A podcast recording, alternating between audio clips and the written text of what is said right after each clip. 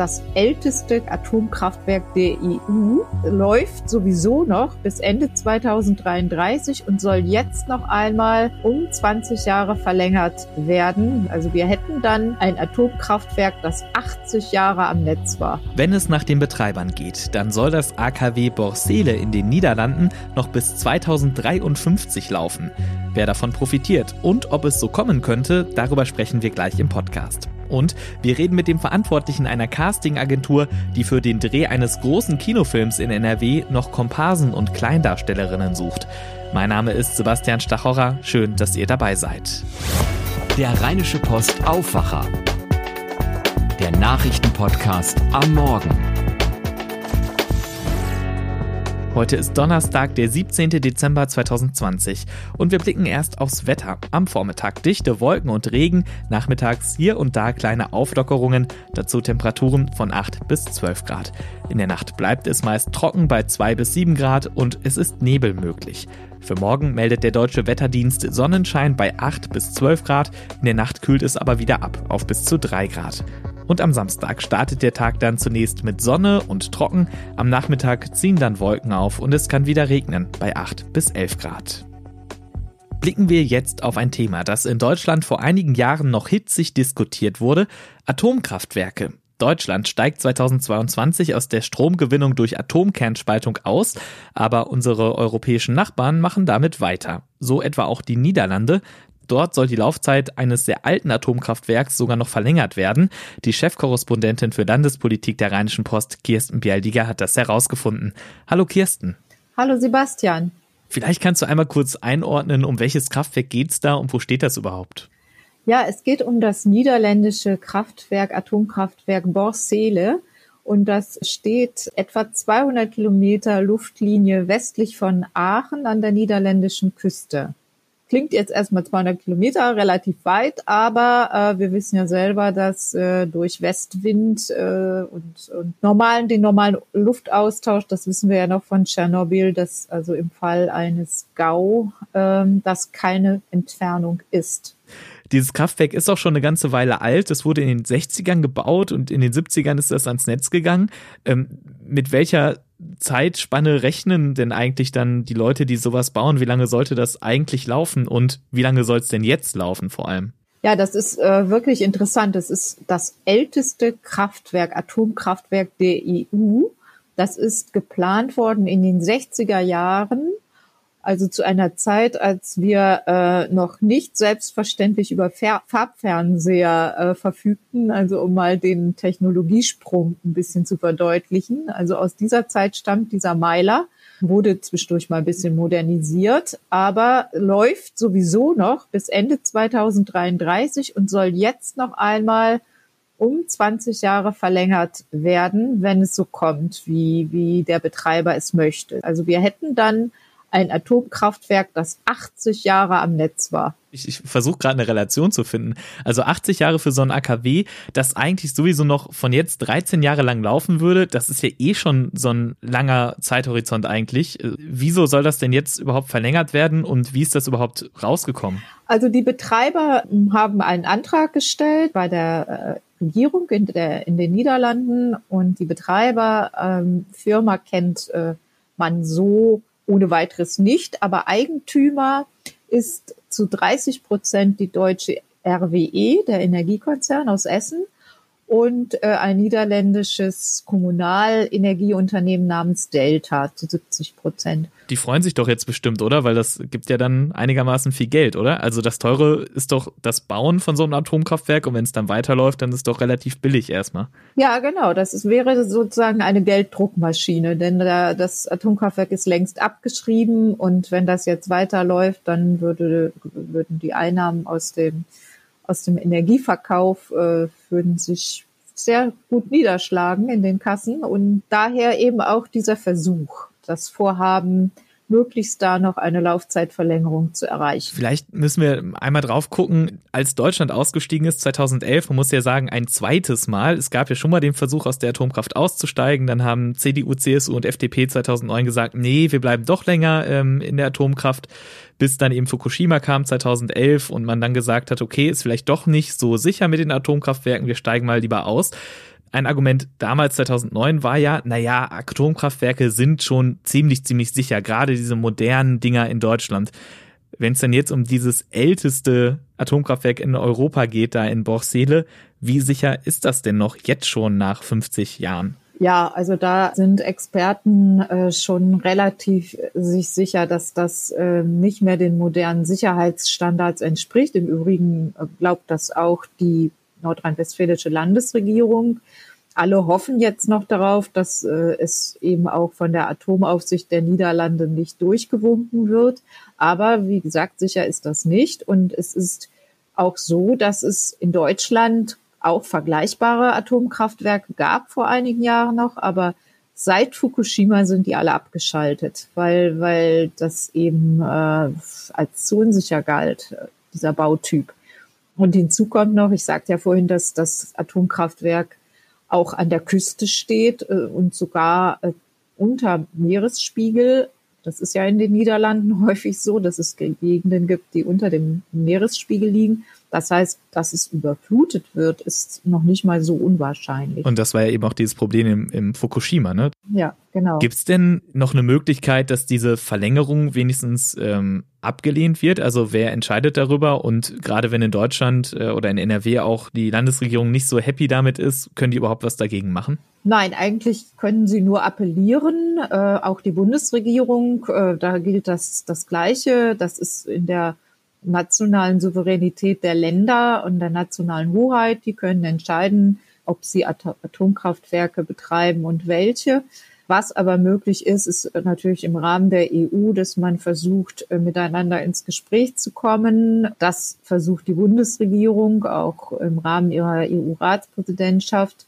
Es gibt auch tatsächlich ein Urteil des Europäischen Gerichtshofs im Zusammenhang mit den belgischen Pannenmeilern Doel und Tianche da heißt es in diesem Urteil, dass bei Laufzeitverlängerung immer eine grenzüberschreitende Umweltverträglichkeitsprüfung gemacht werden muss. Was bedeutet denn eine Umweltverträglichkeitsprüfung in Bezug auf Atomkraftwerke? Weil wenn das bis jetzt so vor sich hingelaufen ist und bis jetzt alles in Ordnung war und nicht schlechter wird, was passiert denn dann bei so einer Prüfung, dass man sagen könnte, na ja, was bis 2033 ging, war noch okay, aber ab 2034 geht das so gar nicht mehr? Naja, es, es würden schon die, die Sicherheitsprobleme thematisiert werden und es könnte schon Druck entstehen, auch öffentlicher Druck auf die Betreiber und auf die Eigentümer, da noch nachzurüsten. Wobei ähm, dieses Nachrüsten eben, wie vorhin gesagt, auch nicht so leicht ist bei solchen alten Modellen. Das kann man sich ja auch äh, vorstellen, dass es da sehr, sehr schwer ist, noch äh, die an die modernen Sicherheitsstandards anzupassen. Was ist denn so der, der Zeitrahmen? Ähm, wann würde denn die finale Entscheidung stehen, ob diese Laufzeitverlängerung durchkommt oder nicht? Das ist ja bei Behörden immer ein bisschen schwierig vorherzusagen. Das kann sich hinziehen. Vermutlich wird das nicht gleich morgen passieren, aber es ist eben gut, das im Blick zu haben. Und deshalb gab es auch eine Anfrage der Grünen Fraktion im Bundestag dazu, die dann nochmal auch genau wissen wollten, was geplant sein könnte und wie die Bundesregierung, welche Informationen die Bundesregierung darüber hat. Und das vielleicht noch zum Abschluss. Die Niederlande haben bisher gesagt, sie sehen sich nicht in der Pflicht, eine Umweltverträglichkeitsprüfung durchzuführen. Es könnte also sein, dass das älteste Atomkraftwerk der Europäischen Union bei unseren Nachbarn in den Niederlanden in Borsele doch noch länger läuft, bis 2053 und dann ein stolzes Alter von 80 Jahren erreicht. Die Informationen hatte Kirsten Bialdiger. Vielen Dank. Danke dir.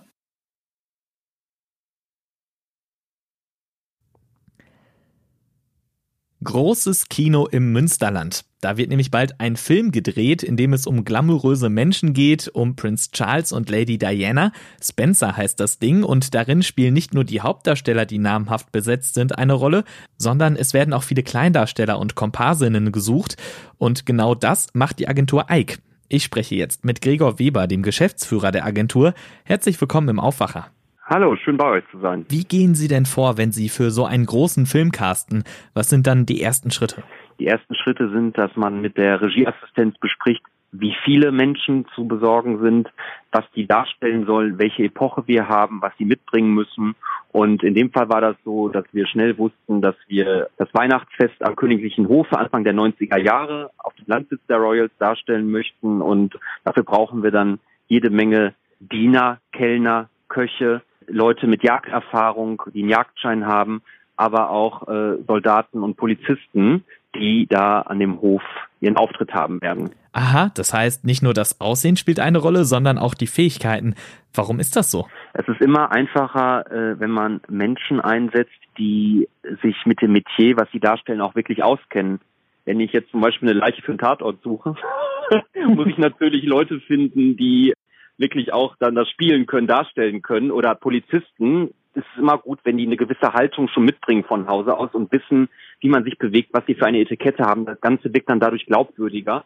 Und am königlichen Hof, da haben wir natürlich die Aristokraten, wir haben die Adligen, die Könige und so weiter. Und da ist natürlich ganz wichtig, dass man auch da wirklich Erfahrung mit den gehobeneren äh, Kellnertätigkeiten oder Kochkünsten hat weil die Royals würden jetzt vielleicht nicht jemanden von Uschis Stammkneipe nebenan nehmen. Wie viel schauspielerisches Talent ist denn trotzdem notwendig? Bei den Komparsen ist es so, dass da das Aussehen und die Hintergründe, also was man so erlernt hat, wichtig sind. Wenn wir dann Kleindarsteller haben, die äh, mal bestimmte Blicke machen sollen oder äh, dramaturgische Bedeutung haben, die spielen müssen, da ist es schon gut, wenn man auch schauspielerische Vorerfahrung hat. Es ist ja jetzt erstmal ein klassisches Fotocasting. Die Leute, die dann in näheren Betracht kommen für etwas mehr Spiel, die würden wir dann nochmal gesondert anschreiben und dann gibt es nochmal einen zweiten Durchlauf. Dass Sie mit Fotos casten, hat das mit Corona zu tun? Komparsencastings finden immer äh, auf der Grundlage von Fotos statt. Der Unterschied jetzt wegen Corona ist, dass wir es online machen müssen. Äh, wir, wir führen eigentlich lieber immer Live-Castings durch, bei denen man auch wirklich die Menschen dann sieht. Häufig ist auch die Regieassistenz dabei und man kann direkt mit den Leuten sprechen. Dieser persönliche Kontakt ist Gold wert immer. Wegen Corona haben wir uns jetzt wegen dieser Online-Variante äh, entschieden. Der einzige Nachteil ist, dass nicht alle so die Fotos optimal hinbekommen. Okay, verstehe. Bis zum 31.12. können Interessierte sich ja noch bei Ihnen melden. Welche Tipps haben Sie denn für eine erfolgreiche Bewerbung und wie geht es dann danach weiter? Also das eigentliche Casting ist eine Sache von, ich sag mal, wir haben es getestet, zehn Minuten ungefähr. Da wollen wir wissen, was man für einen Bauch, Taillen und Hüftumfang hat, ob man ein Native Speaker ist, also ob man wirklich auch äh, Englisch als Muttersprache hat oder ob man eben Soldat ist oder Tanzerfahrung hat. Äh, und dann ist der nächste Schritt, der auch ganz wichtig ist, gute, saubere Fotos von sich hochzuladen. Und da brauchen wir keine mit Perücke oder mit, mit Brille. Es hat jemand auch ein Foto von sich in, äh, mit Corona-Maske geschickt. Das können wir auch nicht gut. Da können wir nicht wissen, wie die Menschen darunter aussehen. Also Fotos sind ganz wichtig. Wenn die hochgeladen sind, wird dies dann quasi auch an die Regie weitergeleitet. Also die guckt sich die Fotos an, die Regieassistenz und ähm, dann wird geguckt, wer passt wo rein. Wir müssen auch natürlich den Kostümabteilungen gerecht werden, dass wir Menschen wirklich auch dann nur einsetzen, die dann den Vorgaben der Kostüme, die uns vorliegen, entsprechen. Dann bekommen die einen Anruf und wir sagen, ihr seid dabei, habt ihr dann und dann Zeit. Es gibt eine Kostümprobe im nächsten Schritt und dann äh, wird gedreht. Natürlich unter Corona-Regeln. Und was ist, wenn man während der Zeit eigentlich arbeiten müsste? Da muss man sich mal frei nehmen. Alles klar. Vielen Dank, Gregor Weber. Und das wird heute wichtig. Wie sollen die Corona-Schutzimpfungen in NRW ablaufen? Darüber informieren NRW-Ministerpräsident Armin Laschet und sein Gesundheitsminister Karl-Josef Laumann heute um 12 Uhr in einem Pressebriefing. Das Gespräch wird live bei Twitter und Facebook übertragen. In Münster beginnt ein weiterer Prozess im Kindesmissbrauchskomplex. Dem 27-jährigen Angeklagten aus Hannover wird schwerer Kindesmissbrauch vorgeworfen. Er ist wegen 13 Taten im Jahr 2019 angeklagt. Er ist einer von insgesamt acht Männern, die nach Ermittlungen der Staatsanwaltschaft Münster in Untersuchungshaft sitzen. In der Mongolei ist gestern Abend eine chinesische Raumkapsel mit Mondgestein gelandet. Das berichtet das staatliche Fernsehen dort. Zwei Kilo Mondgestein befinden sich demnach in der Raumkapsel. Damit ist China nach den USA und der Sowjetunion erst das dritte Land, das ein Stück Mond zur Erde gebracht hat. Gestern wäre Ludwig van Beethoven 250 Jahre alt geworden. Einen Tag nach seiner Geburt wurde er getauft. Auch zu diesem Anlass gibt es heute ein Festkonzert unter der Leitung des Dirigenten Daniel Barenbäum. Das Konzert wird um 20.15 Uhr live im Fernsehen, im Internet und im Radio übertragen. Das war der Aufwacher vom 15. Dezember 2020. Wenn ihr uns etwas sagen wollt, Lob, Kritik oder Themenvorschläge habt, dann schreibt uns eine Mail an aufwacher.rp-online.de oder checkt die anderen Kontaktmöglichkeiten in den Show Notes. An dieser Stelle auch nochmal der Hinweis, der Aufwacher ist für euch kostenlos und das bleibt auch so, aber Recherche und Produktion kosten natürlich trotzdem Geld.